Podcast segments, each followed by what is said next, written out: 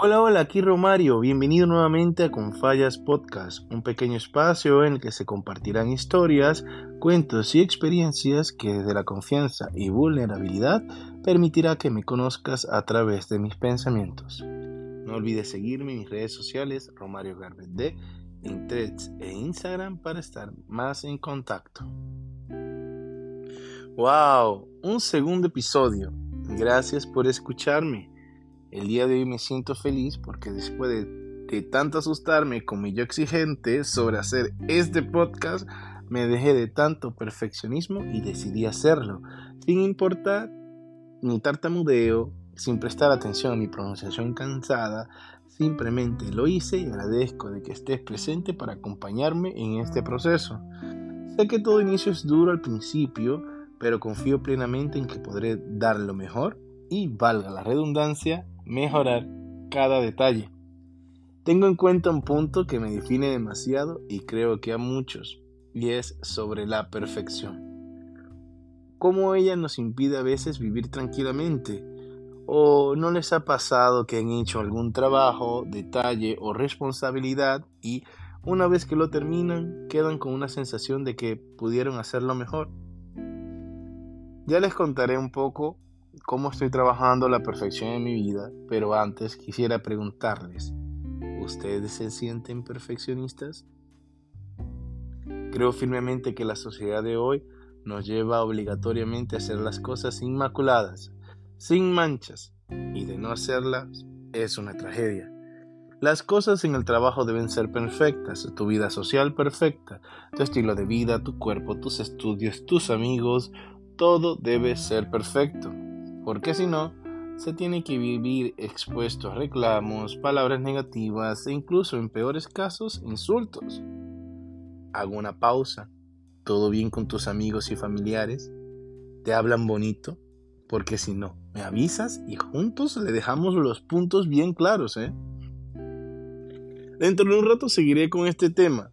Quiero compartir un cuento contigo para que tengamos en cuenta en esta conversación.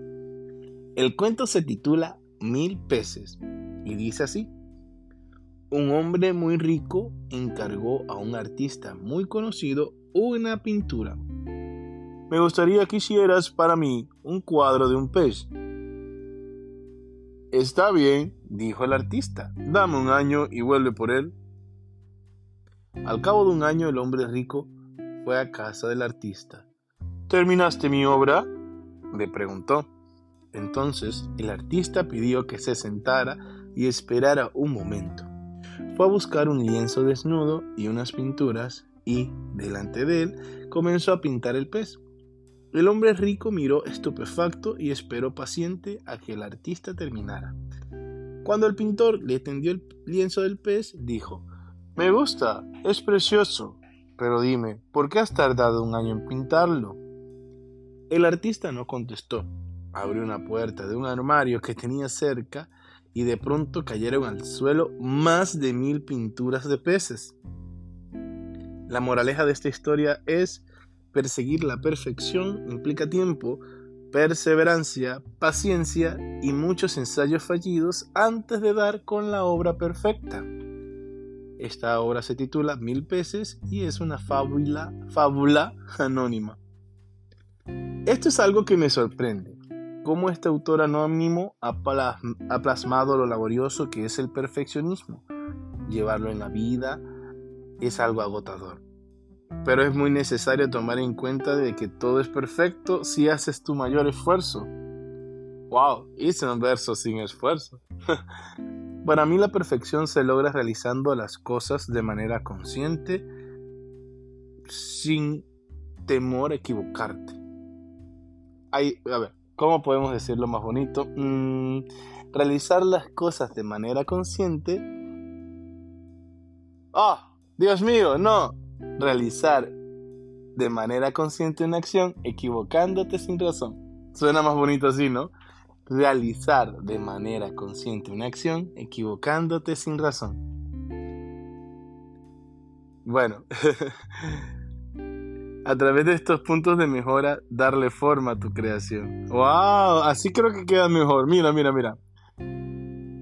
hacer de manera consciente una acción, equivocándote sin razón y a través de estos puntos de mejora darle forma a tu creación. Ahora sí, me gusta cómo suena. Cuando uno se pone en modo perfeccionista es como hacer pan. La primera vez no te va a quedar tan perfecto, o bueno, puede que sí. La segunda, puedes saber lo que le hizo falta en la primera y al hacerlo te puede quedar mejor. Y si no es así, en la tercera, en la cuarta o en la quinta podrías hacer un rico pan. Un secreto. A mí no me quedó tan rico el pan hasta la novena oportunidad que lo realicé. Hoy por hoy me queda rico y bueno, mi familia lo adora.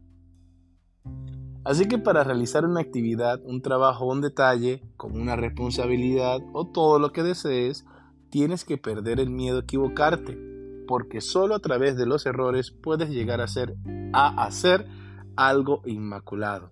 El cual es tomar un ejemplo. Bueno, un claro ejemplo soy yo.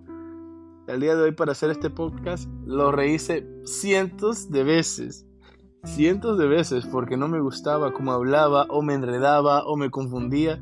Y hoy he tenido varios errores que he dejado de lado. Por eso ves que hago unas pausas de vez en cuando o me enredo cuando hablo. Pero así soy en la realidad. Espero ir mejorándolo poco a poco. Gracias por entenderme y estar aquí. Te voy a contar algo muy personal ya al respecto. Ustedes saben de que yo asisto a terapia. Voy con una psicóloga muy buena llamada Sharon Bergerman. Es genial.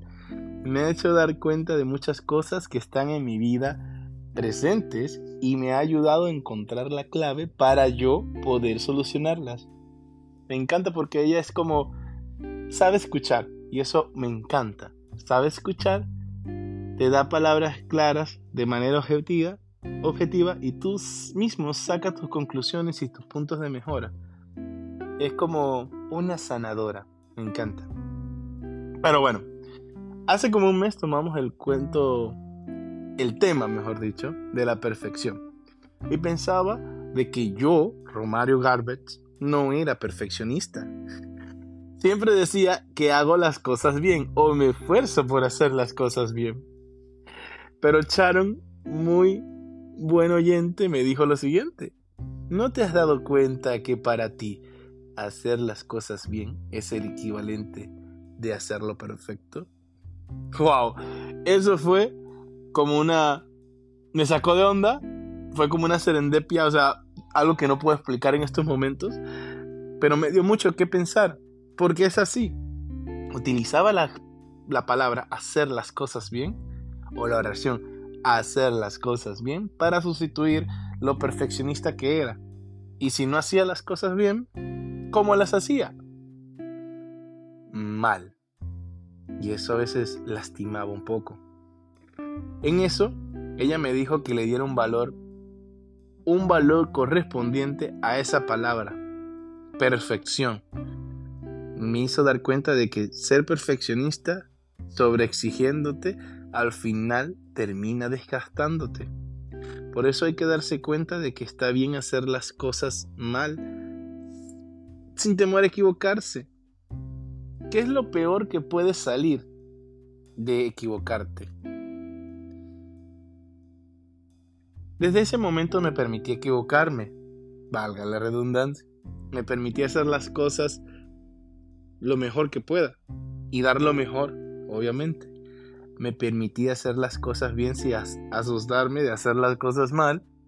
Y por último, me permití sentir lo que realmente debo sentir.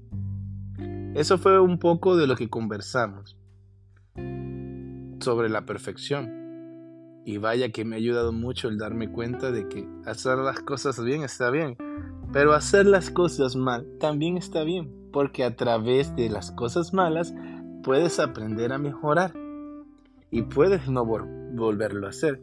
O simplemente puedes aprender, pero tienes que vivirlo.